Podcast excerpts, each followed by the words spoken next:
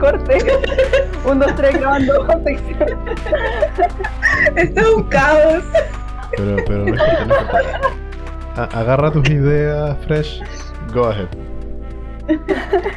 Summer acaba de ofrecerle a Jeff a hacer la introducción del podcast y les íbamos a empezar a explicar que ella acá no tiene por qué ofrecer nada a nadie, porque acá ella es la sumisa del grupo.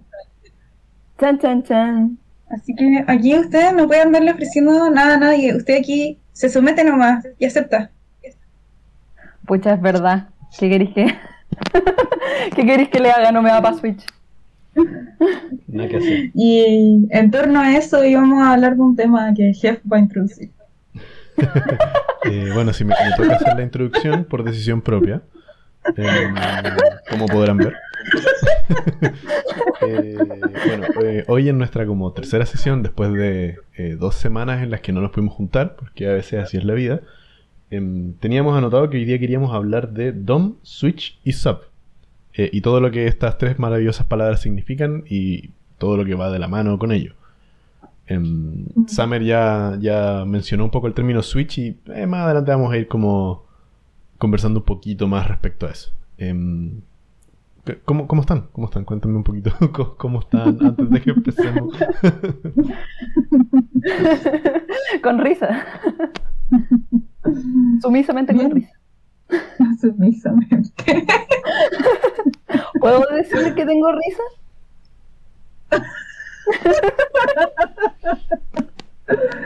no sé, Jeff, ¿puedes? Sí, está bien, ya lo dijiste de todas maneras, pero, pero bueno, no vamos a castigarte por eso. ¿Por qué? Si me gustan los castigos. Ya te está volviendo muy sexual. Sí, esto iba a ser más educativo. Yo creo que Fresh debería explicar un poco el tema porque eh, sabe más que, que el resto. ¿Ah? Que yo opino que Fresh debería explicar un poco del tema porque sabe más que el resto. En temas de mm. definiciones y todo. Bueno, Switch, DOM y SOP vienen de partida del BDSM. Que tiene que ver con todas estas prácticas que se consideran que no son el sexo vainilla.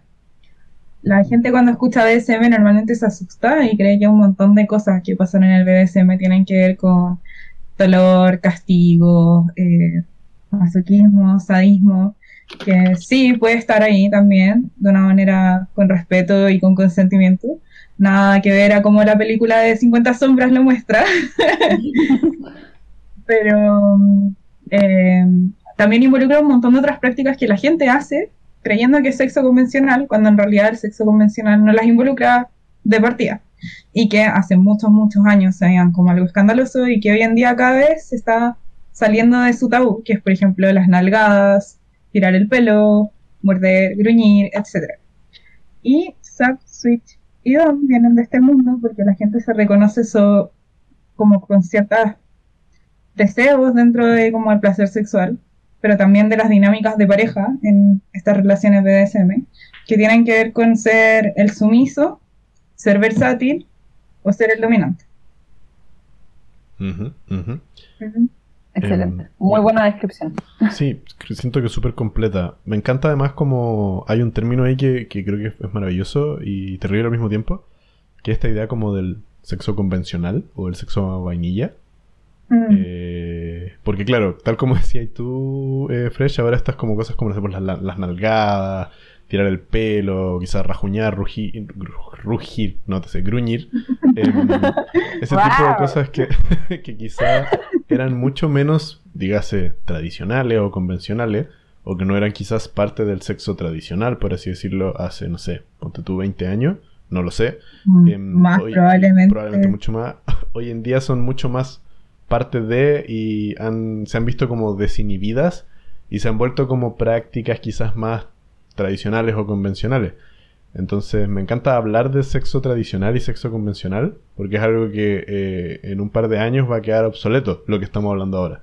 Ya no, ya no va a ser mm. como lo convencional, espero, si es que seguimos como evolucionando hacia como la apertura y evitar como el kink shaming, ¿cachai? Y permitir que la gente exprese su sexualidad libremente.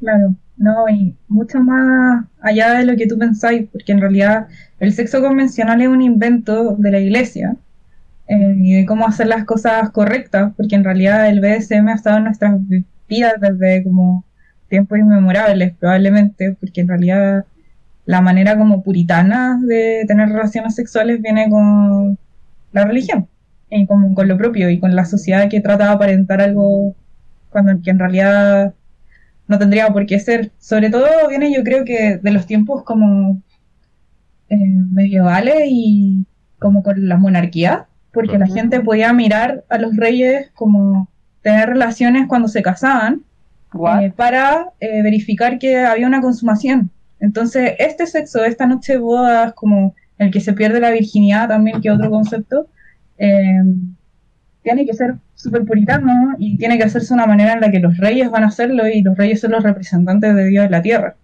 Como yéndonos a una poladita más profundas, pero el sexo como convencional viene de ahí, como inventado. Eh, al final el BDSM es como lo natural, bajo como yo lo, veo. Me encanta como Summer ahí quedó como con esta idea de what, como que parece que no, sabía que los reyes tenían que tener su consumación de matrimonio de manera, entre comillas, pública.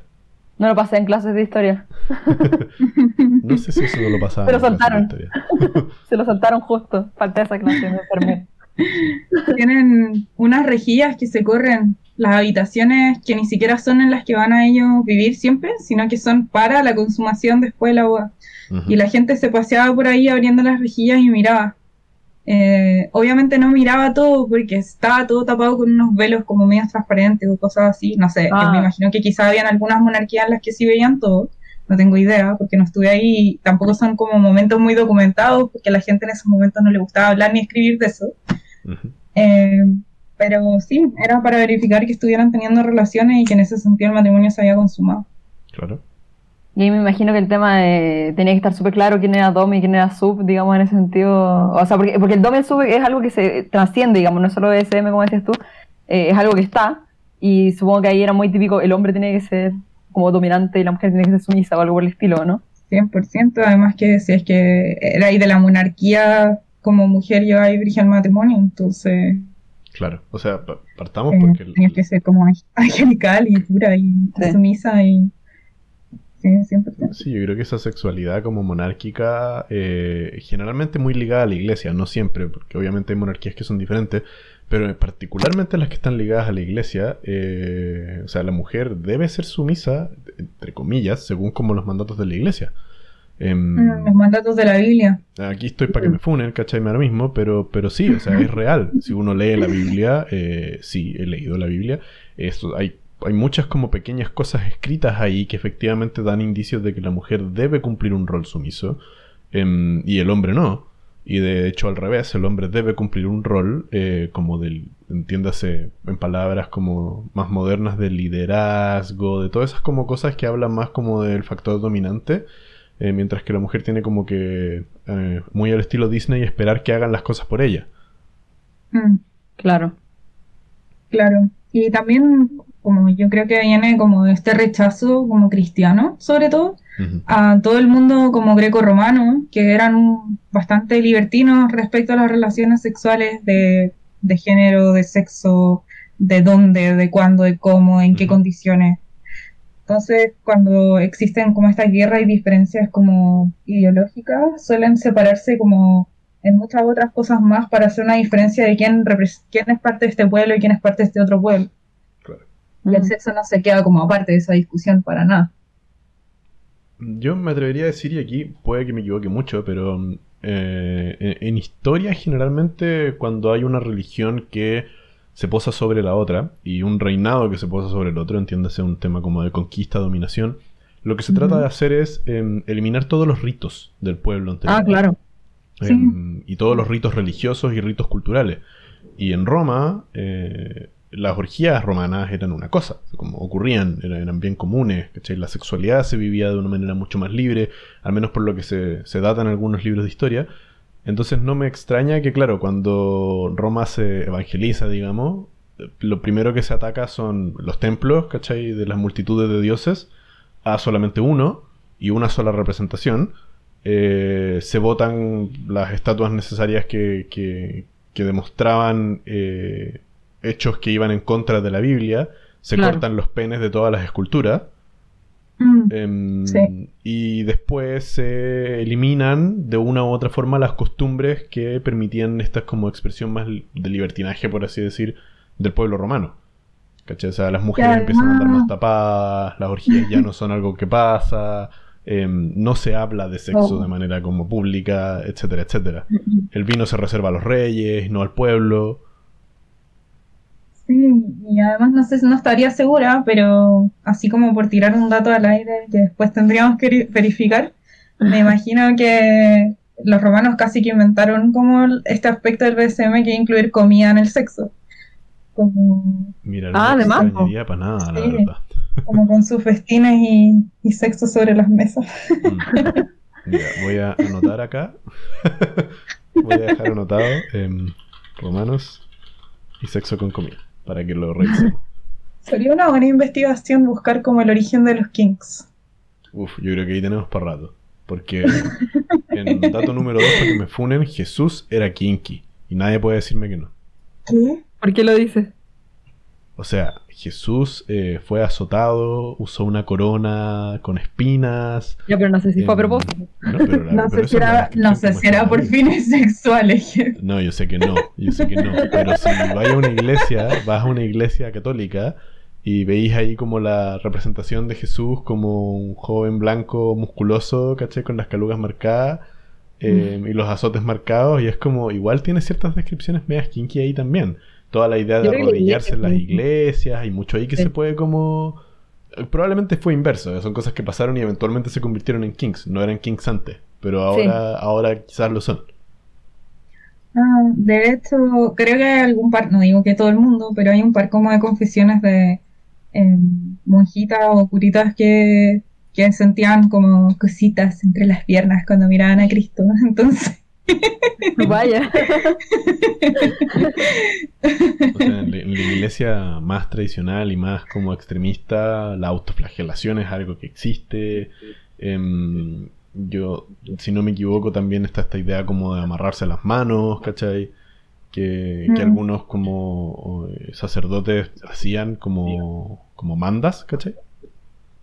Como de mantener Claro. las manos amarradas y como incapacitarse corporalmente. Todas esas cosas son muy parte de, como del BDSM.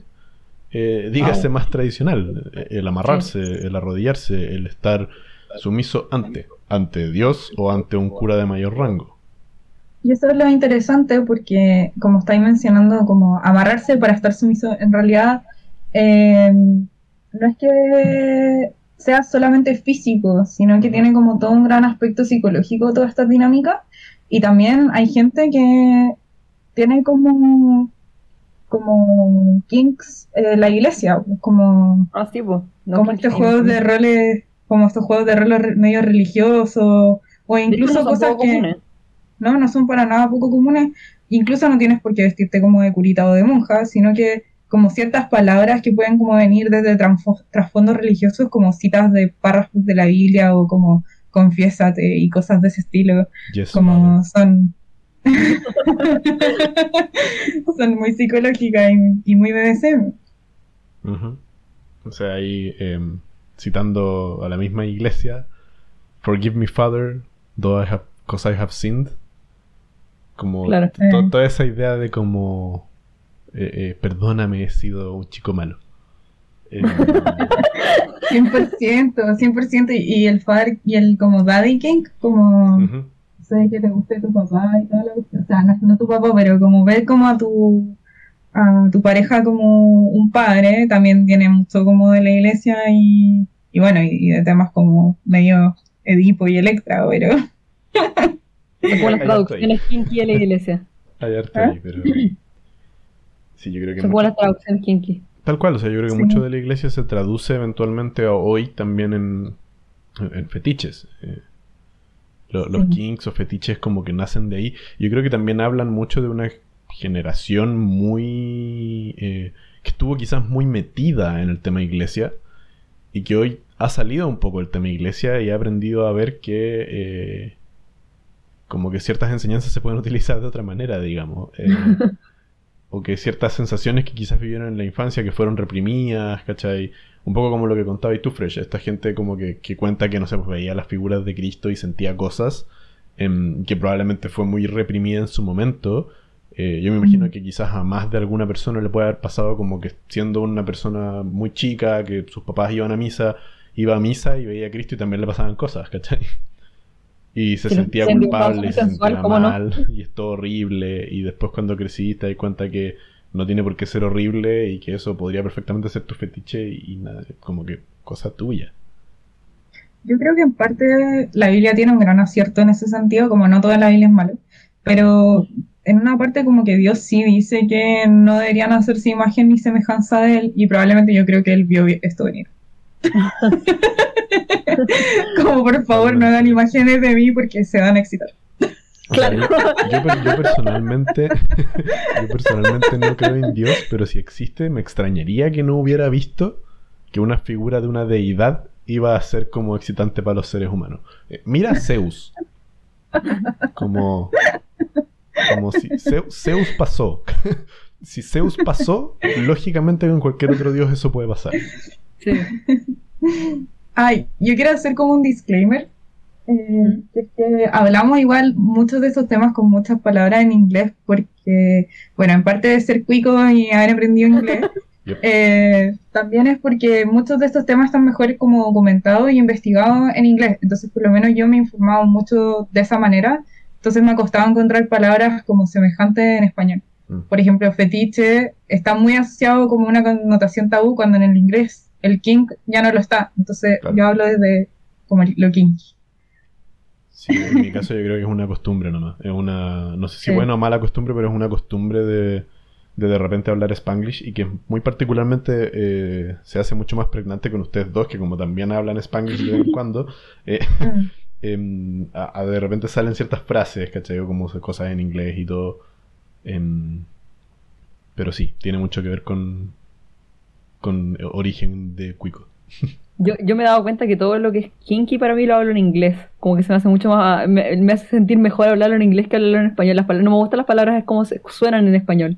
Ahí, ahí igual hay otro tema que es Sí. para todo otro capítulo que tiene que ver con tus Sí. barreras del lenguaje. Sí, definitivamente. Tienes muchos problemas con el lenguaje. El lenguaje no es lo mío.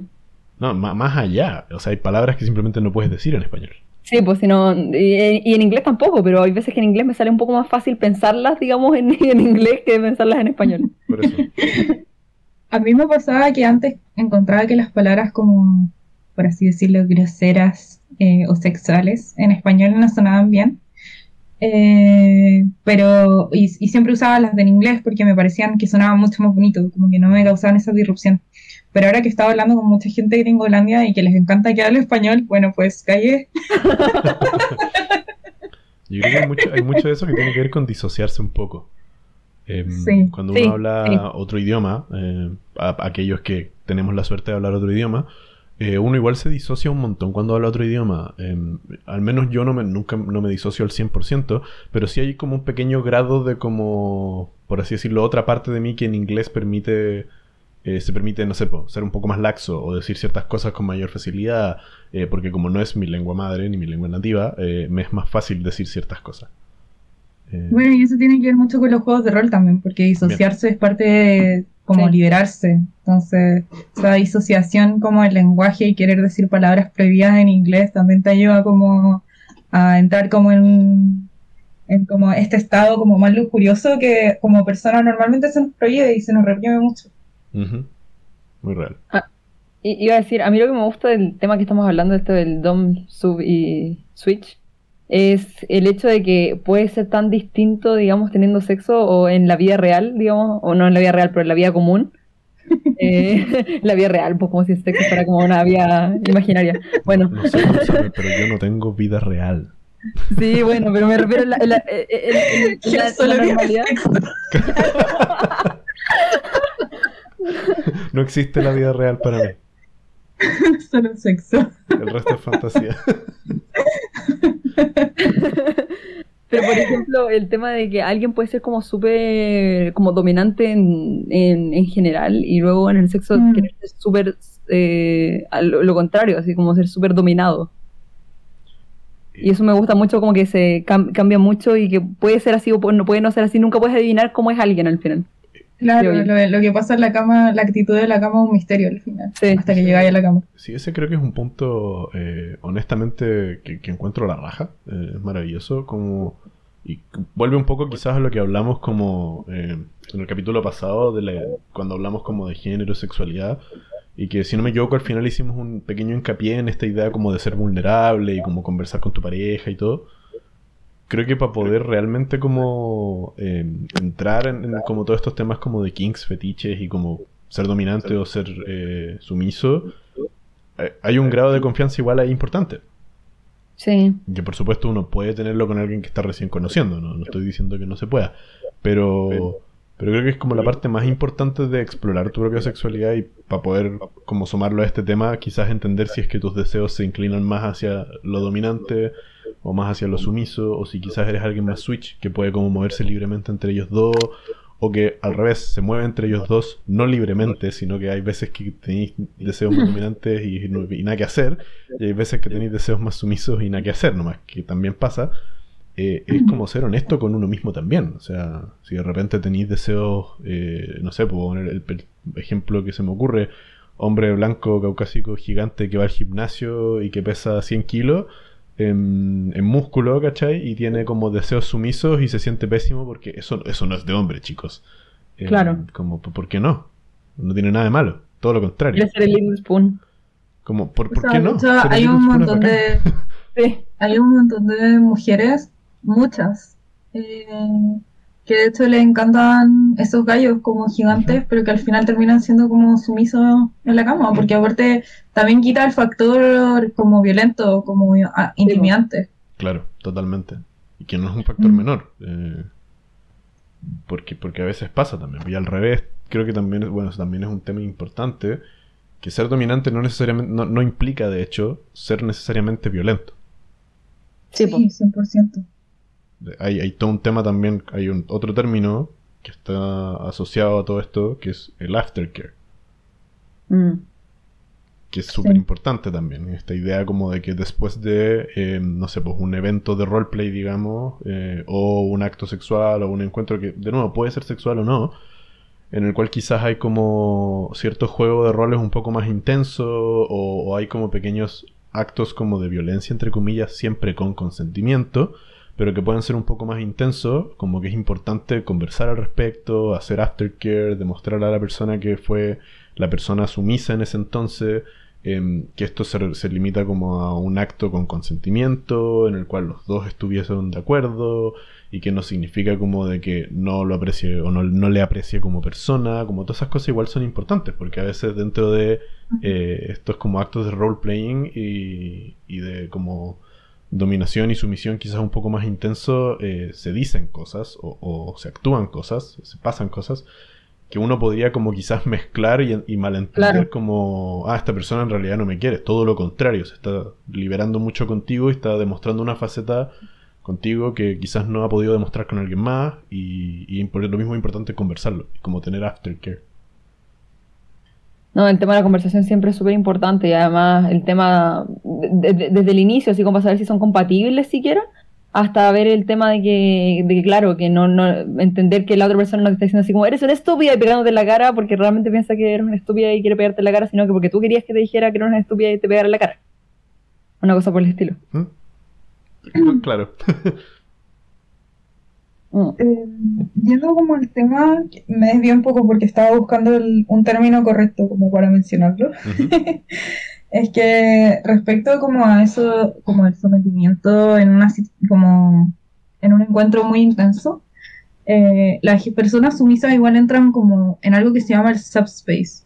Que eso quiere decir que de una manera como voluntaria o involuntaria, y por eso yo creo que igual siempre en una relación BDSM la gente se debería conocer y nunca entrar a algo muy intenso sin conocer a la otra persona, que es que el sumiso entra en este subspace en el que va a hacer cualquier cosa por complacer. Eh, entonces si las cosas no están habladas previamente y no hay conocimiento y tampoco hay como este como reconocimiento por parte del dominante de los gestos que tiene el sub, se podrían pasar a llevar muchas cosas. Y sobre todo después de el aftercare es muy importante porque para los sumisos que han pasado por eh, encuentros muy intensos experimentan algo que se llama el subdrop, que es como una depresión de sumiso, que es que por lo mismo te tienen que recordar cómo básicamente quiere un humano. Eh, y que tienes como derecho a sentir y a expresarte y si algo no te gustó como en la sesión, eh, decirlo. Pero el subjob en sí creo que tiene que ver más con un tema de que las endorfinas que se liberan son tan fuertes y la adrenalina por el dolor experimentado que después cuando eso desaparece les, deja como una sensación de estar vacío. Ah, claro. Claro, claro. Sí, eh, no, lo he escuchado, pero da cierto sentido para que la gente no se asuste, igual, esto obviamente eh, hay, hay, muchas gamas de este tipo de cosas. Como que no, todo el BDSM es intenso eh, y, la gente no siempre va a sufrir necesariamente de subdrop. O va a necesariamente quizás entrar en un subspace. Como que hay, me imagino, encuentros mucho más livianos también. O más cotidianos, no sé. Pues, voy a poner un ejemplo muy burdo, pero que creo que es muy... Eh, que dice mucho por decir algo, no sé, por la gente a la que le gusta em, que controlen su plata. Ah, claro. Y de hecho esto está en una serie que nosotros estamos viendo. Muy buena que Muy buena todo esto. Sí. sí. Dale Esa misma. Pensé que no iba a decir el nombre de la serie por un momento. Sí, no, está, está, en Netflix. Eh, sponsor Netflix. Este podcast ha sido patrocinado por Netflix. Por favor, patrocínenos, denos dinero. Claro, no, pero, sí, eh, Bonding es una muy buena serie para entender algunas de estas cosas, o quizás tener como un pequeño pic en este mundo. Eh, si es que, por ejemplo, nunca, nunca han leído nada al respecto, nunca han visto nada al respecto, porque además es una semicomedia, entonces igual es interesante. Eh, uno se ríe harto y, te demuestra, claro, en estos casos también que hay gente que es sumisa en cosas de ese tipo, como que alguien más le maneje la plata, que, que alguien compre cosas así como, chuta, no sé si voy a poder pagar esto, pero el hecho de que alguien más lo haya comprado por ti eh, te genera excitación. Que alguien te dé órdenes que ni siquiera tienen por qué ser sexuales, como hazme mi desayuno. claro, por ejemplo. O preguntarle a tu pareja si es que lo que te vas a poner le gusta. ¿O no? Estaba pensando en eso. también. eso no eso, eso... Cuéntanos un poco. Es que, la otra vez estaba hablando con Fresh y le, y le conté así como que le estaba viendo ropa para el matrimonio, así como para la noche de bodas con, con mi esposo. Bueno, mi no esposo en ese momento. Eh, y que se las mostré y le dije así como, oye, ¿te gusta esto? Y Fresh me dice, pero ¿para qué se los muestras? No, tiene que ser sorpresa o, tiene que gustarte a ti o cosas por el estilo y es como, no, es que a mí me gusta que le guste a él, como que... No, te gusta como que mostrársele antes y tener su aprobación. Y tener su, es decir, y tenerle su aprobación, el, tener su aprobación es, es, es, es, como, no, es lo mejor. Básicamente que guíe un poco tu, tu, tu, ropa, como que decida por ti qué es lo que vas a usar, de una u otra forma. Claro, sí. O sea, tampoco así como cotidianamente, pero el. O, no sé, la verdad no lo he pensado lo suficiente, pero. Terapia 2.0. Me imagino que hay ciertos momentos en los que tenéis como más ese como impulso de pedir que te confirmen. Como, ¿es esto lo que me tengo que poner hoy día? claro, no te va a pasar necesariamente todos los días. Sí, fue muy divertido porque en esa situación yo estaba como lidiando con mis pensamientos feministas, como ¿por qué se lo tiene que mostrar al marido? ¿Por qué lo tiene que aprobar? No, te tiene que gustar a ti la cuestión. Y de repente como que hace clic en mi cabeza y le digo, weón, es porque te gusta, ¿verdad? Te gusta como que te apruebe, te, gusta que te apruebe, te, excita que te apruebe la ropa. y ahí... Y ahí se me pasó todo y dije, claro, ahí está todo bien. Como, entonces, ¿por qué me estás preguntando a mí? vuelve, vuelve a preguntarle a él. ah, quizás también quería mi aprobación. Ah, puede ser. No, no iré nada, no, iré nada. No consideré esa posibilidad. Em, pero sí, eso también entra en este espacio como de DOM, DOM eh, Sub y Switch. Eh, estos como pequeños gestos de repente del día a día. Eh, que tienen que ver con, eh, yo creo un poco, al menos yo lo veo así, tienen que ver mucho como con la idea del control. Mm. ¿Quién, entre comillas, lleva el control en algunas cosas y quién lleva el control en otras? Porque un dom no tiene por qué ser dom en todo, eh, y un Sí, sub no tiene por qué ser sub en todo tampoco. Eh, Sí. Eso, eso de hecho me pasa a mí, pues yo, yo creo que soy bastante como dominante en general en, en vía, en día cotidiano y digamos en la noche soy distinta. De día soy una Claro. y de noche otra. Literal pensé en eso. Summer citando Shrek. eh. Sí. Pero sí, eso, eso- eso es muy factible, puede pasar mucho. Y volviendo a este ejemplo de como el hombre super macho que hace eh, pesas en el gym y que le da cosa tener estas como urges, estas como urgencias, estas como necesidades como más de, de ser sub. Como, amigues, si queréis ser ultra dom en el gimnasio y que todos te miren y te tengan miedo, y a la salida queréis ser super sub y que alguien tome todas tus decisiones por ti, bacán. Como, no, no entiendo cuál es el problema con eso. Yo, por ejemplo, usando Tinder ahora, eh, pongo en mi inscripción que, que soy switch. Y alguna gente cacha, como que es del BCM y me mete conversa. Y yo siempre le pregunto, como a todos los hombres que me hacen un match, ¿y tú cómo te describirías? ¿Como Dom, Switch o Sub? Siempre me dicen, no, yo full dominante en la cama, onda, 100%. No, podría ser Switch. Bueno, la mayoría, igual me he topado con algunos que son Switch o Sub, pero son muy pocos. Eh, y siempre les pregunto como, ah, me imagino que no te gustaría entonces que te amarren y que como que se muevan arriba tuyo y te usen. Y bueno, onda, no, sí, me encantaría eso, es como mi fantasía sexual como máxima, así. Y yo, weón, no puedes ser dominante Te entonces, como, contradiciendo, amigo. lo siento, pero eres switch, admite tu lado vulnerable, amigo. O eres sub y no quieres decirlo. También, Sí, también. también. pero por lo mínimo switch, ¿cachai? Claro. Como para darles como el, El ya, quizás como... Sí, pues.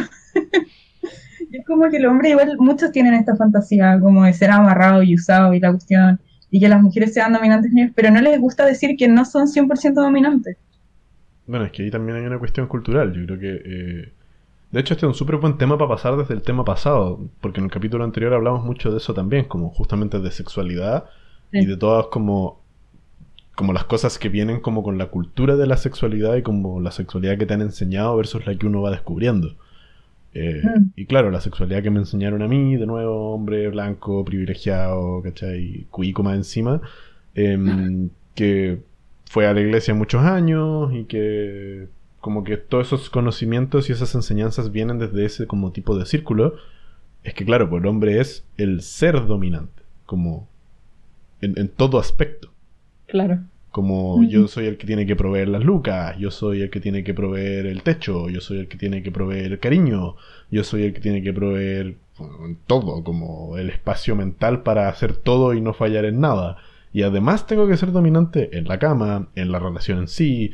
Eh, está como esta idea súper tóxica que a mí me carga de como poner el pie fuerte, así como de tomar las decisiones. Ah, sí, me carga. Como no, es que yo aquí piso el pie, como no me acuerdo cómo es el término que Pongo usan. el pie, pongo el pie duro, fuerte, No no, tengo sé. idea cuál es un el poco no me término, acuerdo. pero, pero claro, es como una cosa así como de, una cosa así como de que yo marco el fin de la discusión, ¿cachai?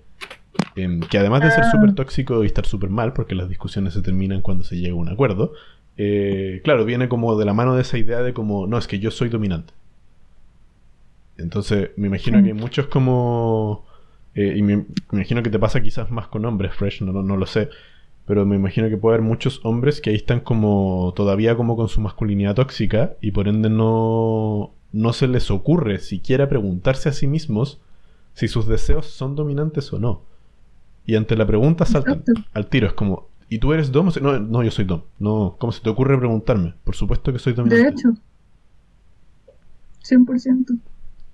Eh, y no, está no, no tiene nada de malo ser dominante a todo esto. Como, o sea, yo soy Switch, pero como, ay, ¿cómo se dice esto en español? Pero es leaning, como, Ah, ya. ¿Te inclinas más? Sí, te inclinas sí, más me hacia- inclino, me inclino más hacia el dom. Eh, pero como que lo tengo claro y lo digo, como obviamente puedo hacer como cosas sub también. Eh, pero esta gente que como que sin siquiera informarse o cuestionarse dice que son dominantes y después tú les preguntas como, pero te gustaría hacer esto y te dicen que sí, se nota que no había una reflexión en realidad respecto al tema. Porque no, no pueden como salirse de esa autodefinición que en realidad no tiene nada que ver con ellos. Claro, se la- es una autodefinición impuesta y impuesta por otras Sí. personas. Como alguien te puso esa piedra en la espalda, amigo, bótala y carga tu propia piedra. Elige una piedra más bonita. Sí, elige una piedra más bonita, redondita, o de estas que sirven para hacer zapitos, ¿cachai? Como algo más entretenido, no sé. Me da mucha risa porque yo tengo una colección de piedritas en el escritorio. Yo tenía No. una cuando era chiquitita. ¿Mm? Yo tenía una cuando era chiquitita. Sí, tengo como unas piedras planas, o sea, no son planas, pero son muy, muy de la onda plana. Y es como un pequeño jardín zen de piedras está aquí. Dato freak. Datos freak. Y en ese sentido, porque yo ya dije que soy Switch tendiendo al Dom. Summer en sub. Sí, yo, yo también me autocatalogo como Switch, la verdad. Eh, creo que tengo una inclinancia, una inclinación quizás también un poco más hacia DOM. Em, creo que tiene mucho que ver justamente con estas cosas autoimpuestas también, eh, con que el espacio SAF es algo súper nuevo para mí. Eh, y Mm. súper nuevo como en la vida en general, no solamente como en el ámbito sexual, como porque creo que, al menos como lo veo yo, para ser sub, para ser dom también, pero para ser sub sobre todo, hay que poder ser vulnerable. Ah, claro. Eh, quizás mucho más de para ser, para ser dominante, porque quizás para ser dominante uno puede como guardarse algunas vulnerabilidades, pero para ser sumiso hay que ser más vulnerable. Y a mí la vulnerabilidad es algo súper nuevo en mí. Estoy muy agradecido de, de haber aprendido todas esas cosas y como estar entrando en eso. Entonces, claro, el ser sumiso también es algo más nuevo en mí. Eh, Sí, de hecho, los Dom tienen que ser vulnerables, pero no en la cama. Ese es el tema. mm, Eh, que lo que estaba como hablado mucho, que igual hay como una imposición en el BDSM para que las cosas sean sanas, porque si no, todo se va a la vez y es pura violencia. Claro. Eh, pero mm, por lo mismo, como el DOM igual se le exige que sea vulnerable, no se lo puede, no se lo puede saltar como según las como reglas de la comunidad, por así decirlo. Pero no necesariamente en la cama, tiene que ser vulnerable como emocionalmente fuera de ella, porque si no, si él no se muestra tampoco como un ser humano que es capaz de sentir, eh, eso también alinea mucho a la otra persona. Ujú. Claro, pero es que te- si no te demostrar como un ser humano, como que pasáis a la línea de ser sociópata, como que igual es complicado. Exacto. Exacto, pero es que hay que como cortar también como un poco las líneas del orgullo, como esa misma asociación que decías tú, Mm. que no porque seas dominante te tenés que imponer eh, ser frío, Claro, son cosas eh, o distintas. ser, sí, o ser poco cariñoso, como ese estilo de cosas, o no llorar, de hecho es como básico en cualquier relación humana poder llorar dos Sí. personas juntas. O sea, yo creo que, claro, eso. Al final te- tiene que ver también como con las normas, normas entre comillas, no habladas, sino escritas de una relación. Mm. Que es Sí. como si una de las partes no se no es capaz de ser vulnerable con la otra, entonces al- algún problema hay ahí, ¿cachai? Eh, y, Ujú. y vulnerabilidad puede ser en diversos ámbitos, ¿cachai? Como... em, entonces, claro, para mí ser sumiso, como entrar como a ese ámbito como de ser sumiso, es más nuevo. Pero sí me definiría como Switch, eh, no tanto como por un tema de acciones, sino por un tema como de... No sé cuál es la palabra en español, honestamente, y pido disculpas. Como de los Mm. urges. Ah. Urgencia. Claro, como es que Eh, suena, dist- No, no, no urgencia, es como necesidades. Claro, no sé. digamos como necesidades, deseos, eh, cosas de ese tipo. Yo Que creo es que que- deseos. Sí, deseos, Ah. deseos me calza como una palabra como relativamente similar. Que es que de repente tengo deseos que no son dominantes. Sí, y, y que no, y que no los puedo como sacar ni opacar por otras cosas dominantes. Eh, y eso me pasa tanto en un ámbito sexual como en un ámbito como del día a día. Como tengo deseos Claro. como de cosas más sumisas y que eh, si como termino tratando de hacer otra cosa como más dominante, me siento extraño o no me siento satisfecho o simplemente no tengo ganas de hacerlas, ¿cachai? Entonces como que al final termino optando como por, si es que no puedo satisfacer mis deseos sumisos, por en el fondo eh, esperar a como cambiar de vuelta como deseos dominantes o ser honesto conmigo mismo y satisfacer mis deseos sumisos. ¿cachai? Como que, que es obviamente la mejor de las dos opciones. También me imagino que pasa mucho que, así como existe el modelo como de hombre heterosexual que tiene que ser dominante, como también existe la otra contraparte que es el modelo como de mujer heterosexual que tiene que ser sumisa. Entonces, en ese sentido, es difícil para las personas como que están creciendo en base a esos modelos, Mm. como encontrar una pareja que les abra la posibilidad de ser otra cosa, porque los dos se juntan esperando ser de una manera. Claro. Totalmente.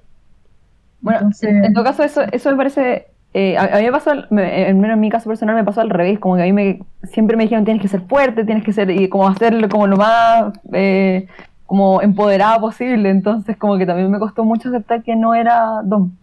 Pero sexualmente, porque sexualmente.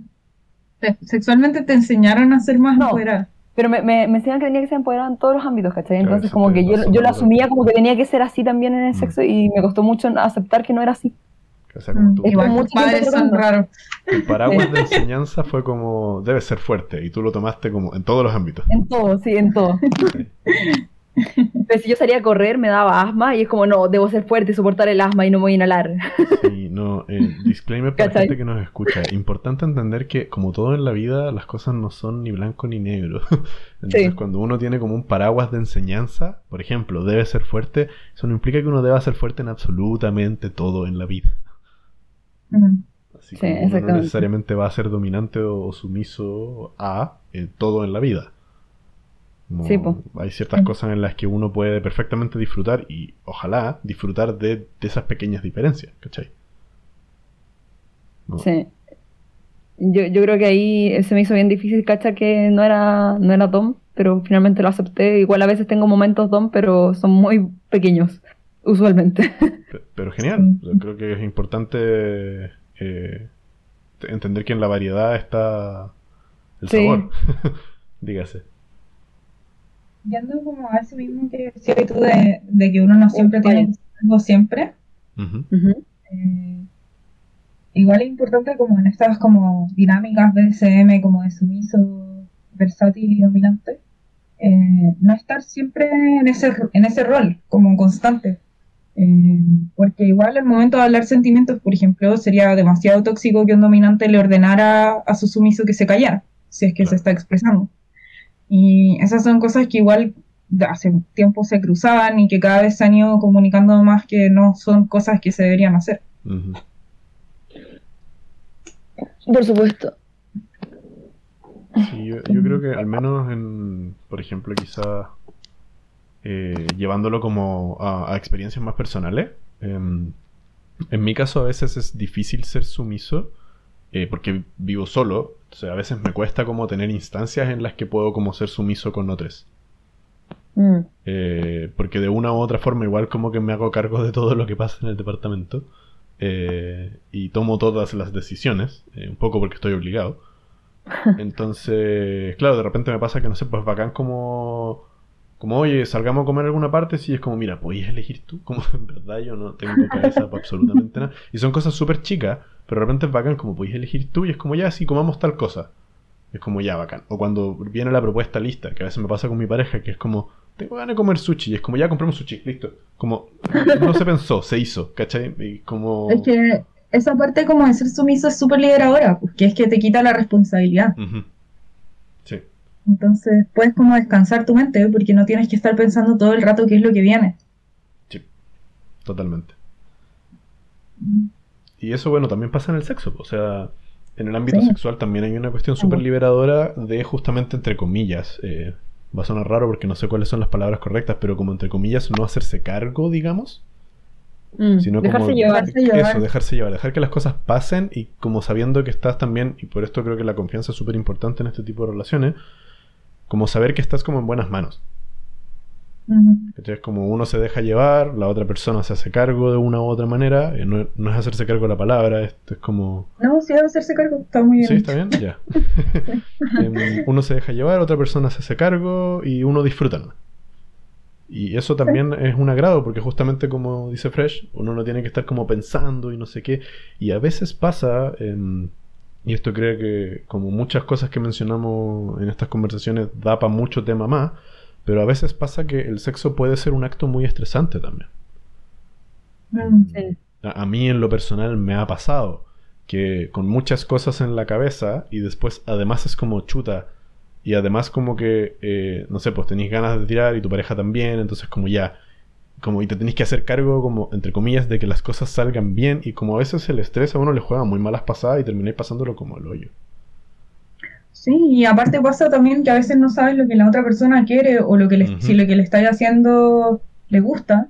Entonces igual como la comunicación es súper buena y que te digan exactamente lo que tienes que hacer puede ser como muy relajante para alguien. Totalmente. Sí. Yo, yo quería preguntar, ¿cómo es ser switch en una relación? Por ejemplo, de, en el tema de no calzar o que el otro siempre sea sub y tú siempre, digamos, tener que ser dom. Eh, es complicado. Yo, igual mi relación es como switch, switch fue online. Pero es como, yo creo que lo más complicado es como cuando los dos son sumisos. Porque igual depende qué tipo de sumiso. Pero si ninguno como que, si los dos quieren iniciar, pero ninguno quiere iniciar, Claro. puede llegar a ser muy frustrante. Porque igual hay como, por lo mismo digo, hay distintos tipos de sumisos. Hay, sumisos que les gusta como iniciar y que después la otra persona tome control. Hay otros sumisos que les gusta como que la otra persona inicie y termine todo. Eh, entonces, sí, como a las dos personas que son switch, cuando están en el modo sumiso en el que a los dos les gusta que el otro inicie porque es lo que les gusta, eh, puede pasar mucho tiempo. Claro. puede, puede ser complicado. Em, Y esto desde la... Ah, no, perdón, Jeff, cuenta tu No, primero. no, dale, voy a preguntar algo. No, es que de la completa ignorancia, como cuánto tiempo demoras en cambiar, así como, de- sé que depende mucho de la persona, pero, pero, por ejemplo en sus casos personales, si son switch, ¿cuánto demoran en cambiar de un lado para otro? Em, Nunca ¿O de qué me- depende? Y siento que no es como una bipolaridad y siento que ni siquiera me puedo dar cuenta. Y es como más experiencias del día a día o, o cosas que las gatillan. Por ejemplo, en mi caso igual, que también es una cosa del DSM y creo que igual lo hemos hablado en algún momento, pero no en el po- podcast.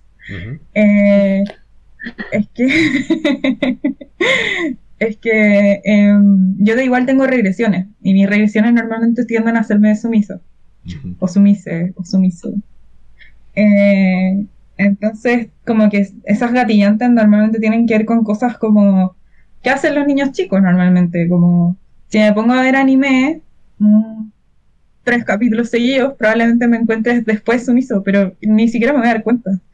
Eh, si hay como hojitas en el piso en otoño y me pongo a saltar en ellas en la calle o a romperlas cuando camino tratando de pasar piola,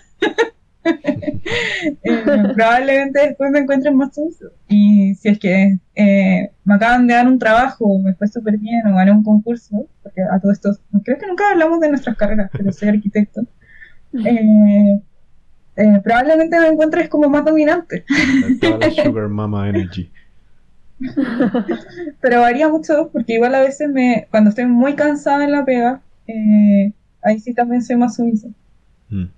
Sí, yo, Mm. Porque no queréis pensar y queréis como esta liberación. Queréis que alguien se haga cargo porque estáis muy cansados.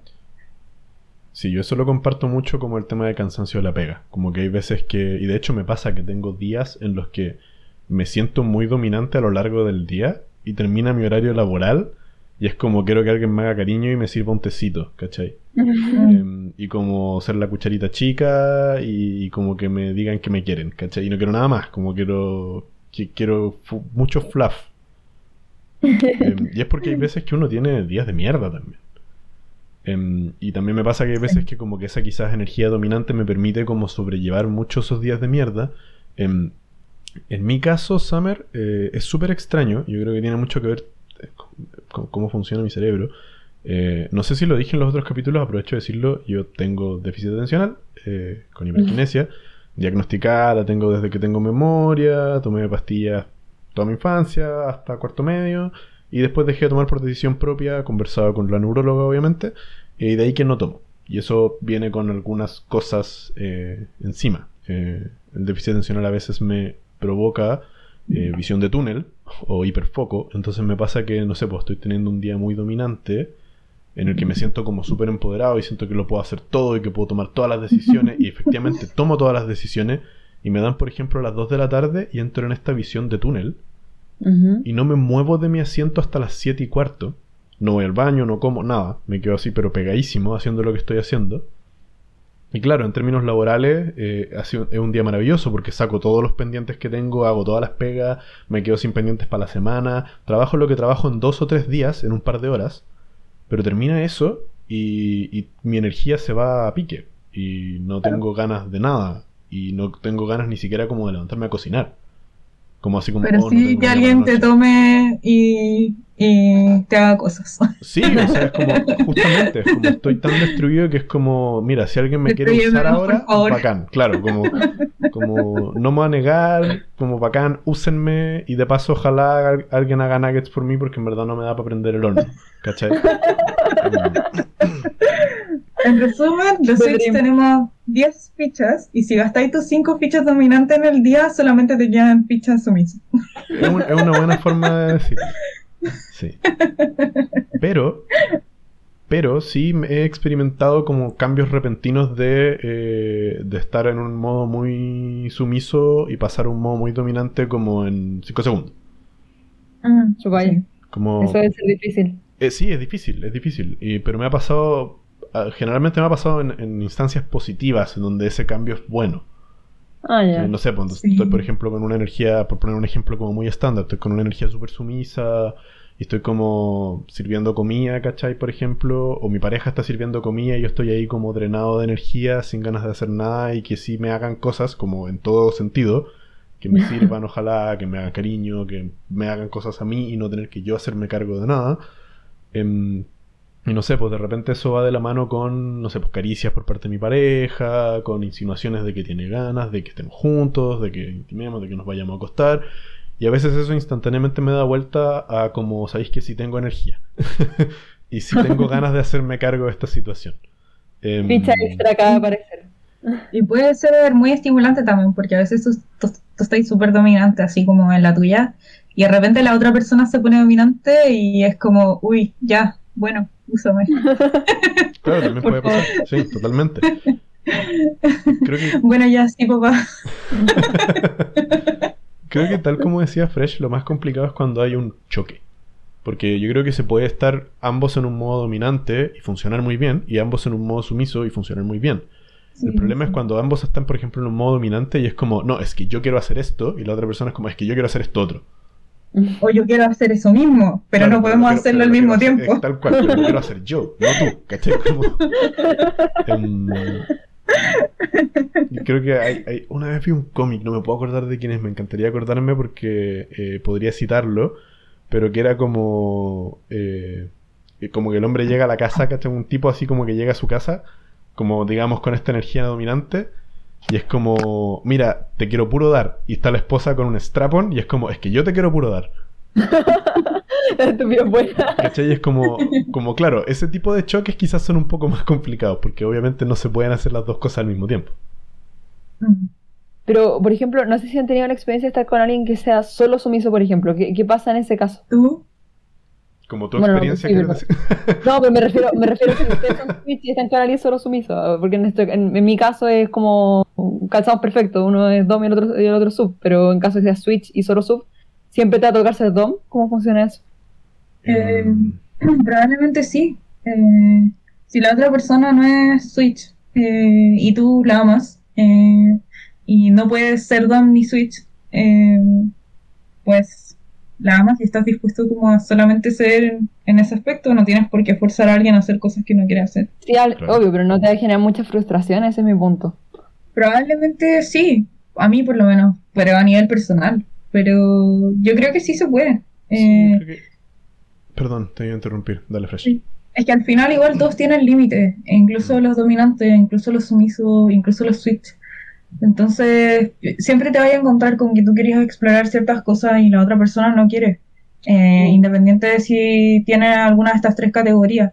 Entonces yo encuentro que ah, obviamente va a ser frustrante porque es frustrante no poder hacer lo que uno quiere hacer, pero eso también es parte de la vida, encontrarte que no puedes hacer cosas que quieres hacer. Claro. Al final lo importante yo creo es como medirse en, ¿es esto realmente importante para mi felicidad con esta persona? Mm. Claro. Y ahí vienen las decisiones de, de qué es lo que se hace. Se termina, se abre la relación, te buscas a alguien más, se incluye un tercero, ahí ya, es otro tema, Claro, ahí ya. un tema, otro podcast. Que es un tema también de cada pareja. Como que al final las soluciones pueden variar y pueden funcionar como no funcionar. Em, creo que también tiene mucho que ver, al menos desde mi punto de vista, con cómo uno maneja esas frustraciones. Porque de pronto, no sé, uno es switch y tiene como ganas de ser sumiso en, la cama, en sexo, entiéndase. La cama es un muy mal término, el sexo puede ocurrir en todas partes. Em, pero entiéndase, uno quiere ser sumiso en el sexo y tu pareja es muy sumiso, sumisa siempre. Entonces, como que, claro, ahí en términos sexuales hay algo como que no cruza. Pero quizás hay un punto medio en el que tú puedes ser sumiso en otras cosas. Eh, y quizá eso te, permite ah, como manejar tus frustraciones, ¿cachai? Sí. Em, y que es eso, eh, como que creo que es lo más importante de invitar a que la gente analice, que es como, no sé, si tú eres muy dominante y tu pareja también es muy dominante, quizás tú puedes ser sumiso en algunos aspectos y dominante en otros, y lo mismo con tu pareja, y como siempre la conversación es clave en este tipo de cosas. Es un poco también lo que he visto que pasa en tu misma relación, Summer o sea, por lo menos yo, si tuviera que como analizarla externamente, tú me podéis corregir obviamente, pero pareciera como que tú eres súper dominante como en las relaciones como sociales, como afuera, e incluso le das como muchas órdenes a tu pareja, así como, y no digo que sea como algo funable ni mala onda ni tóxico, sino como, tráeme algo, por favor, tráeme cocíname, eh, acurruquémonos, como que siempre estáis proponiendo muchas cosas y pidiendo muchas cosas, como harta demanda, y en ese sentido como que tu pareja en realidad es súper dominante en la cama, pero en realidad es súper servicial, que también tiene que, es como dentro del BDSM también existe esto, como el service, y como también como ser casi como master o, o esclavo, como esclavo y, y ¿cómo se, diría? Como dueño, como... que no, tiene por qué ser todo el rato tampoco, que es lo que estamos hablando, pero a veces da como esa dinámica en la que eh, tu pareja suele ser como más sumisa ante tus órdenes fuera del sexo. Sí, sí, en ese caso tienes toda la razón. que también es una forma de buscar puntos medios. En, mi caso particular, un poco como a la pregunta que hacía antes Summer de como qué pasa en ese tipo de casos, eh, a mí creo que no me pasaba antes porque siempre estaba como con esta idea de como que tenía que ser el dominante en la relación. Em, y esta idea como de la posibilidad de ser sumiso, como, hey, también puedo ser sumiso, vino ahora hace poco, como con mi pareja actual. Em, hace poco, un par de años, ¿no? Hace poco. Sí, sí, hace poco. Sí, no, hace poco, no sé, los últimos cuatro años, ponte tú. Em, mm. que, es como... Hace poco sigue siendo pre-estallido social. Sí, sí, sí, hace poco sigue siendo pre-estallido social. Sí, no, yo creo que los últimos cuatro años, me atrevo a decir. Eh, digo poco porque en el fondo no es algo como que ha sido parte de como mi historia ni mi vida, sino que es algo como de mi relación actual. Em, y claro, en mi caso se conversa. Em, mm. Yo creo que mi, pareja, por ejemplo, eh, tiende a ser más sumisa eh, y yo tiendo a ser más dominante. Yo creo que de nuevo hay una cuestión muy cultural ahí. y a medida que lo hemos ido conversando y se ha ido como abriendo esta como conversación y este como temática, eh, se han ido abriendo posibilidades como de explorar otras cosas, como de que yo sea un poco más sumiso y ella sea un poco más dominante. Y de nuevo, no solamente como en el ámbito sexual. Como, no sé, pues a mí me pasaba mucho que al principio de la relación, no sé, ante el primer año en el fondo, eh, yo era el que siempre tomaba todas las decisiones. Estaba muy acostumbrado a hacer eso. Mm. Em, y, yo era el que escogía dónde íbamos a ir a comer, y yo era el que escogía como a qué hora salíamos, y yo era el que escogía si íbamos o no íbamos a un lugar, lo cual ahora me suena terrible, mirando para atrás, y como que me daría pesadillas como soñar con eso de nuevo. Em, porque es, igual es carga emocional. Em, sí. Y tanto para mí como para ella, porque obviamente ella también está lidiando con que alguien toma todas las decisiones por ella. Em, y como ahora en este como estatus como actual de nuestra relación, em, creo que hemos balanceado mucho más eso. Entonces, claro, a mí me pasa poniendo el ejemplo de nuevo, que me gusta ese ejemplo, que es como, quiero comer sushi, se compra el sushi, ¿cachai? Como... Eh, y son como pequeños, pequeñas instancias de ese tipo que para mí son súper liberadoras también. Y que yo sé que para ella también son súper agradables. Como esa idea de como, quiero hacer algo y si se puede, se hace. ¿Cachai? Y, yo voy y lo hago nomás como de manera más servicial. Em, pero también implica que cuando yo quiero hacer algo, también hay mucha, uh, como está la misma disposición por parte de ella a hacerlo, ¿cachai? Claro. Eh, no sé, pues, En torno a eso de la comunicación que estás hablando tú, nos hemos saltado algo muy importante de las relaciones BSM y de todas estas dinámicas, que son las palabras de seguridad, y que eso igual tiene que ver con mucha conversación. Sí. Como muy importante tener palabras de seguridad o gestos de seguridad cuando las palabras no son posibles y que decirlas implica que tiene que haber una conversación posterior, no debería ser decirlas para callarse, porque eso puede ser muy conflictivo y muy estresante para cualquiera de las dos partes. Sino que, porque hay gente que lo usa de esa manera, como una manera de callar y evitar situaciones, como decir la palabra roja para... Eh, Botón de pánico. evitar, claro, y evitarse problemas y discusiones que pueden ser como importantes. Sino que siempre es importante tener estas palabras para conversar posteriormente de qué es lo que está pasando. Sí, clave. Em, creo que en, torno a eso creo que lo más importante que veo yo al menos, por ejemplo en mi caso nosotros tenemos pero no usamos palabras de seguridad. Em, y porque, porque al menos no nos ha tocado usarlas nomás. Eh, pero lo importante es que existen, ¿cachai? Em, pero yo creo que también es porque nuestra relación se basa mucho más en gestos. Eh, yo al menos creo y espero, si me está escuchando mi pareja, espero que después me lo confirme, Em, que soy bueno leyendo los gestos, en general, como de la gente, eh, y más de mi pareja con tantos años de relación encima. Em, entonces, como que hay gestos que a veces veo y digo como, ah, ya, ok, como paremos acá, no sigamos conversando de esto, y después como, oye, podemos hablar de lo que pasó recién, como te noté muy incómoda, qué pasó, preferí no seguir preguntando del tema, pero igual me gustaría que lo hablemos, eh, quizás en otro momento. Y lo mismo mm. pasa en un ámbito sexual, que hay ciertas cosas que como que me dan claridad de que, ok, no sigamos por esta ruta, hagamos otra cosa. O, de frente como, ok, paremos, que, es súper válido y que pasa. no solo en el ámbito del BDSM, y aquí como salirme un poquitito para el lado, creo que en la vida en general y en el sexo en general, como hay veces que uno se siente incómodo o incómoda. Eh, y eso puede cambiar con un chasquido de dedo. O sea, yo puedo partir una relación sexual súper confiado y de repente a la mitad me distraje, por ejemplo, y perdí mi erección. En un caso como mío, como masculino. Y, y, eso puede pasar. Y, no tiene por qué darte vergüenza, ni ser algo malo, ni terrible. Y es como, pucha, ¿sabéis que, eh, no sé, po, estaba muy estresado, o me distraje, o dijiste algo que me, que me sacó del lugar, ¿cachai? Claro como que a veces esas cosas pasan. Y a veces puede pasar otras cosas como dolores, ¿cachai? Cosas así, no sé, como que... Y la presión estresante de continuar como para satisfacer a la otra persona, en vez de parar, que podría ser lo más sano. Totalmente. Totalmente. Yo entiendo mucho, hay un, hay un sticker, meme y dicho que es como me duele pero no pares. Eh, y bacán, bacán si es que es así, está conversado.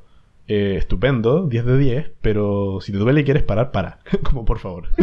Sí. Por favor. Si quieres parar, para. Sí, por ni siquiera te tiene que doler. Claro, ni siquiera si quieres parar, para. Yo creo que pasa mucho al inicio de las relaciones también cuando no hay suficiente comunicación y como que tratas de complacer al otro más que nada. Mm. Y espero que no pase después más avanzado en las relaciones, digamos. Sí, o sea, yo creo que... Ojalá no pase nunca en realidad, pero, pero eh, suele ser más, es más común que pase al inicio, creo yo. Claro, creo que siendo un poco tajante, yo tiendo a ser muy tajante para los que están escuchando, eh, siendo un poco tajante, lo puedo entender al principio de una relación. Que quizás te da vergüenza algo y prefieres no decirlo, o pucha, no sé, te duele y te lo prefería aguantar un poco porque tenéis como toda esta presión de como el que dirán y como en verdad queréis que la relación funcione y te da susto, qué sé yo. Pero apenas te pase algo así, tenéis que conversarlo. Sí, además de que todas las dinámicas de relaciones son diferentes. Hay gente que prefiere conocer demasiado a una persona antes de establecer una relación sexual y hay otras relaciones que parten con las relaciones sexuales antes de conocerse. Y la verdad es que ninguna está más mal que la otra, pero sí se puede entender que haya conflicto para comunicar ciertas cosas. No tienes por qué estarle contando todos tus fetiches a todas las personas con las que te acuestas. Así que... como... Pues lo mismo. Pero claro, si lo mismo se entiende. tuviste en algún minuto como una incomodidad y te la aguantaste, eh, después igual es bueno como que la conversís, ¿cachai? Uno, porque te permite prevenirla, eh, como que no mm. te pase de nuevo. en historias de terror de amigues de oficinas en las cuales ya no trabajo, una vez una amiga mía se juntó con un chico Tinder. Ya. Ya, súper bien, todo bien. Y este chico como que tenía un fetiche con los pies. Súper bien, súper válido. Pero resulta que a ella le dan asco los pies. Oh, no. A ella siempre le han dado asco los pies. ¿Por qué? No tengo idea, no pregunto, pero le dan asco. Em, y este chico tenía un fe- fetiche con los pies como en ambas direcciones, como los pies de su pareja y sus propios pies. Mm. Entonces esta persona estaba como muy metida en los pies. Y mi amiga lo estaba pasando horrible. Y, y fue como ya filo, esperemos a que es como que, entre comillas, esto se acabe, ¿cachai? Oh, qué mal. Y chao, lo, lo cual es, es terrible, es como una historia de terror. Ya y filo, como se terminó todo y no sé qué. eh, y después del acto, como que la niña le preguntó qué onda con los pies, porque obviamente esto no fue conversado antes, se pegó como la sorpresa a la mitad del acto. ¿Ya? Em, y después este tipo le hablaba mucho porque había quedado como encantado con ella. Y es porque ella nunca como que le dijo que, que en verdad para ella era como algo que en verdad le, le quitaba todas las ganas de todo. Como que no quería volver a saber de él. Claro. Porque le daban asco, ¿cachai? Como iba más allá de, de, de- de sí. Al final los dos tienen la culpa ahí porque deberían, Totalmente. él sobre todo debería haber hablado de eso porque tampoco es algo muy común. En realidad todo lo que no es como, todo lo que es BDSM se debería hablar. Sí. Eh, no puedes llegar y nalgar a alguien si no sabes si le gusta. Ujú. Sí. No ahora, se ha generalizado más, pero igual es bueno consultar. Sí. Eh, y creo que también puede ser súper estimulante hablar de estas cosas con alguien sin realmente haberlo hecho nunca. Como explorar qué es lo que le gusta la cama, o por lo menos a mí me gusta demasiado. Como hablar de esas cosas con gente y aparte es como un joteo, como el juego previo. Pero sí, si usted quiere evitar historias de terror, eh, como la que acabo de contar, es bueno preguntar un poquitito más a veces. Sí. O, si, o si cachai que hay algo que te está como empezando a sacar del momento eh, y, y te sentís incómodo o incómoda, de pronto preguntar en el lugar o decir como, pucha, mira, me pasó algo, como, podemos juntarnos de nuevo otro día, cachai, no sé, como que... eh, no- siento que no Es no, no decir que está incómodo es como fingir un orgasmo, porque además la otra persona cree que lo está haciendo estupendo y siempre va a seguir haciendo lo mismo porque cree que lo. Estáis pasando increíble y siempre lo vaya a terminar pasando mal, porque nunca le vaya a decir que realmente eso no te gusta y como él jura o ella jura que te están dando un orgasmo y porque tú lo fingís, como que es un círculo vicioso de horrible, oh, qué pesadilla. Y que es el caso de este tipo, porque el tipo estaba encantado con mi amiga porque no podía creer que ella hubiera estado como tan on board con esta cuestión de los pies. eh, y es porque ella nunca dijo nada nomás, ¿cachai? Claro. Eh, entonces sí. em, Comunicación, A mí- comunicación, A mí me gustan mis pies y es unidireccional por si acaso. solo los míos. Los tuyos, calcetines, por favor. No, no, nunca tanto. no, me, no me dan ascos, igual puedo dar masajes de pies, pero no sé si me llama tanto la atención lamer un pie, ¿verdad? No, yo los detesto. Yo detesto los pies con mi ¿Quieren vida. la- ahora si quieren lamer mis pies, como, sí, un poco. No, mí- no king shaming, cada uno tiene sus propios fetiches. Para mí, ojalá la gente no tuviera pies, caminara sin pies, sin orejas, que también les hago el odio, odio las orejas. Ay, como estas muñecas que les sacáis el zapato completo, las brats. Sí. Ah, chuta, no, no me acordaba de eso, que les podía sacar el zapato entero. Sí, quedaba como... Sí, sí, quedaba como un cosito que como que se unía como un... eh, Ay, ¿cómo se llaman estos juegos? Como un Lego. ¿Lego? Ah, Curioso, muy curioso. no, para mí que la gente no tenga pies ni orejas. Eh, la, vida, la vida sería mejor. Brígido, a mí me gustan las orejas. ¿En serio? La Sí. oreja. Sí. Sí, a mí me gustan las orejas.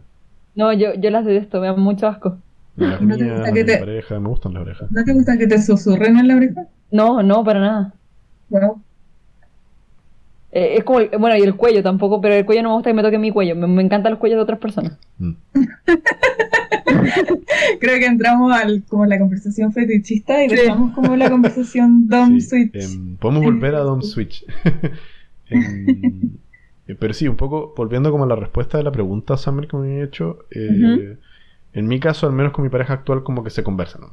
Em, y eso a veces implica, por ejemplo, que, no sé, pues mi pareja tiene ganas de tirar y yo no, porque estoy en un espacio muy sumiso y, y sé que ella también está en un espacio muy sumiso. Entonces, como que, no, nomás, ¿cachai? No me siento cómodo, hagamos otra cosa, ¿cachai? Eh, o a veces al revés, yo estoy en un espacio muy dominante y ella no se siente en un espacio muy dominante, eh, o sea, muy sumiso, entonces como que hacemos otras cosas. A veces eso también pasa. Em, Mm. y, y es natural. Lo, lo importante es justamente conversarlo. De hecho, em, yo tenía este rollo de que no lo conversaba con ella hasta hace un par de años, un par de años, tres años, ponte tú. Eh, me encanta conmigo un par de años y son caleta de años. un par de años, 16. Sí, no, hasta hace como 3, 4 años, como que de repente me pasaban estas cosas y como que me quedaba piola nomás. Em, Así como la mitad de mi relación. Claro, y de hecho lo conversé, sí, yo lo conversé con ustedes como pidiendo como consejo y todo, y a mí como salió esta idea de como, hey, podrías como conversarlo, como todas las otras cosas. Y es como, sí, en realidad. y, y claro, eso obviamente mejora mucho la relación también, porque me permite a mí, uno, ser más vulnerable, eh, pero dos, también ser honesto con mis deseos. Y creo que... Hablar en la luz. Sí, es importante ser honesto con lo que uno desea también. Po. Sí, sí.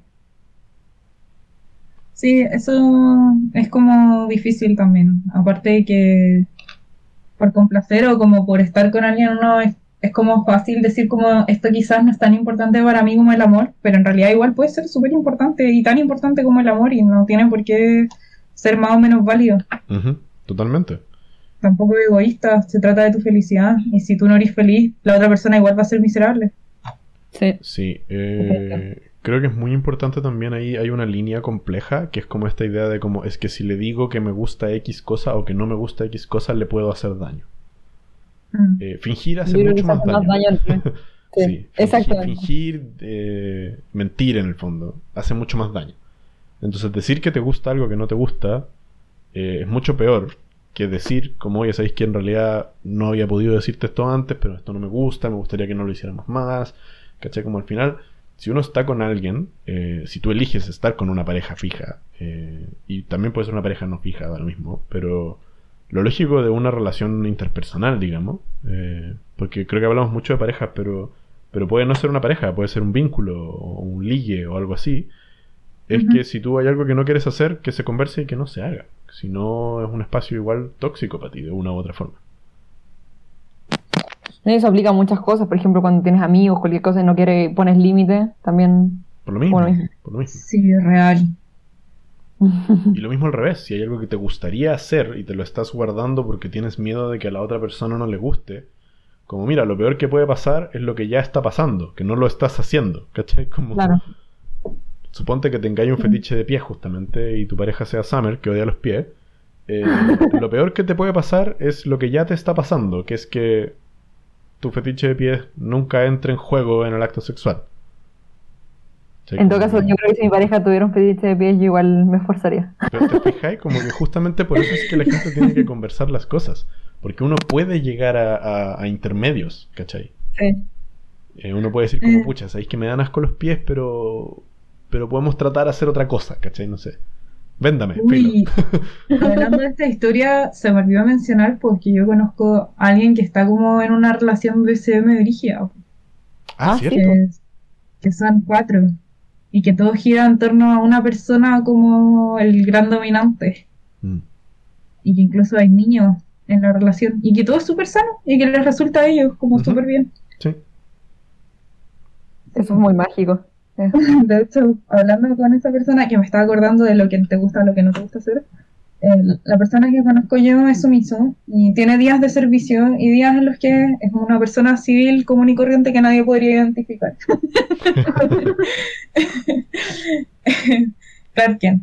Eh, y en sus días de servicio, por ejemplo, le toca lavar los baños y la gente queda como que, pero ¿qué onda? ¿Por qué eso es BDSM? Eh, y a mí me decían como, pucha, igual de repente no me gusta y me da lata, no es tan bonito. Y yo le dije como, weón, es que probablemente a tu dominante como que le gusta verte haciendo cosas desagradables. Mm. Y desde eso que como que le cambió la vida. Y ahora está muy feliz limpiando los manos. Totalmente. Eh, creo que eso, ahí hay una cosa muy importante eh, que es como el poder de saber y, o ver que tu pareja, ligue, vínculo está disfrutando. Sí. Em, saber que, por ejemplo, lo que tú estás haciendo quizás a ti no te gusta tanto, pero que a tu pareja lo disfruta mucho, a veces solamente saber eso te puede ser muy excitante. Sí. Y también verlo, como, y creo por eso, como creo que es tan bueno como poder ser honesto con lo que uno quiere hacer. No sé, creo que uno de mis momentos, por ejemplo, como para soltarlo ahí, más como de sumisión, por así decirlo, es que a mí me gusta mucho hacer el desayuno. ¿Cachai? Lo que implica que todas las mañanas, cuando mi pareja se viene a quedar acá, y esto es como constantemente así, yo me levanto a hacer desayuno. Ah. Aunque no tenga ganas. ¿Cachai? Y, hay veces que no tengo ganas de hacer desayuno. Y mi pareja siempre me ha dicho como, oye, pero si tenéis ganas de, de que yo te haga desayuno, dime. ¿Sabes? Por eso es que nunca nos hace desayuno, ¿cachai? Sí, que pues. la pareja, nos tenemos que levantar nosotras y el bueno ahí sigue roncando. Aunque nadie nos hizo panqueque. Pero fue después, fue después, como que se levantó y fue como, ya, ¿quieren desayunar? Claro, ya, y decir. y nosotras, y nosotras ya llevamos como cuatro capítulos de anime. Mi defensa creo que se despertaron muy temprano y yo estaba raja. Yo siempre me despierto a las 7. Sí, yo no me despierto Nada a que las. Yo... Y ese es el tema, yo no soy una persona de mañana, como a mí me cuestan las mañanas. Eh, pero cuando mi pareja se viene a quedar acá, yo me levanto todos los días igual y hago desayuno. Y yo lo Pero es un disfruto mucho. sacrificio. Yo lo disfruto Y ahí mucho. volvemos a la religión. Claro, porque hemos dado el círculo completo. hemos sido engañados. Todo esto era religioso desde el principio. Amén. Vamos a cerrar con un cántico religioso y, y con rock cristiano. Jeff se sacrifica porque le gusta la religión en el sexo. Claro. Em, pero sí, es como un pequeño sacrificio, pero es bacán porque yo sé que ella lo disfruta mucho. Em, y me da como momentos tanto como románticos, eh, como de una forma como también de tensión sexual, que es que es como en una instancia en la que yo no decido que se hace desayuno, yo lo hago nomás. ¿Cachai? Como, ya, ¿qué queréis de desayuno? Ya tal y tal cosa, ya, perfecto. Yo voy y hago, ejecuto. Entonces no tengo que pensar, también me libera un poco como de esa cuestión de como, ok, ¿qué voy a servir en la mañana? Sino que yo hago el desayuno. Em, Ah. Entonces eso también es bueno como de lo que hablábamos como en términos de sumisión, como de de repente no tomar todas las decisiones. Pero además tiene como un pequeño bonus en mi caso romántico, que es que yo sé que ella siempre es muy feliz con recibir desayuno onda en la cama. Eh, No. y es bacán para mí también como ver esa felicidad, ¿cachai? Y eso para un dominante como para un sumiso es importante. Como si tú estás en un momento de sumisión, pero sabéis que tu dominante lo está pasando a la raja. Eso probablemente también te causa excitación y felicidad a ti. Sí. Bueno, Sí. Es como parte de la gracia, ¿no? Mi sangre se acaba de convertir en azúcar. Todo fue demasiado tierno. No sé por qué pensé en el agua y el vino por la cresta, Soy Jesús. la pero- conversión y la transmutación. Claro, hasta aquí y pongamos una playlist religiosa. Bye. Rock cristiano. Rock cristiano, por favor. Metal cristiano. Jesus take the wheel. Pero sí, yo creo que igual podemos hacer otro capítulo de Dumb Switchy Sub eh, más adelante porque es un tema que da para rato. Llevamos una hora veinte casi hablando. Oh, Vaya. Eh, y sí, y como es un tema súper extensivo y como profundo al que uno se puede meter, eh, creo que podríamos hablar tres horas más. O sea, siempre podemos hablar tres horas más, pero... Sería interesante como ni siquiera el siguiente capítulo, como que cada uno le dé una vuelta, investigue Sí. más incluso y traigamos cosas nuevas. Sí, Me totalmente. gusta, me gusta. A mí me faltó investigación acá. Totalmente de acuerdo. Aparte igual también había una propuesta ahí como de cuarto capítulo. En Summer tú no tienes voz Ah, sí. en esto ni voto, así que lo vamos a decidir con Oh. Fresh. Eh, qué es lo que viene, pero había una propuesta de, de cuarto capítulo ahí. Sí, con el jefe estábamos hablando la otra noche y decidimos que tú vas a ser como servicial y te vas a encargar de subir los podcasts y que puedes sugerir temas, pero que no te vamos a Ah, dejar qué guiar nada. Oye, espérate, espérate, espérate. ¿Y cuándo? ¿Por qué? ¿Qué noche? ¿Y por qué yo no estaba? ¿Por qué crees que no Porque estabas? Porque era era noche. Ah, bueno, sí. Te mandamos a mimir y te fuiste. Claro. Además, Sí, ¿Por qué me quedo dormida tan temprano? Entonces lo dejamos hasta acá. ¿Voy al baño? sí, ¿Voy a ir al baño? Dejemos, ¿Mis dejémoslo hasta acá. Vamos a, vamos a cortar el capítulo ahora. Eh, No, en 15 minutos puedo ir al baño. Cronómetralo. No, quería ir al baño ahora. Ya, me voy. ya, Vuelvo. queridas, que estén, que estén bien. Gracias por este momento de conversación. Otro día retomamos el tema después de haberle dado más vueltas con investigación.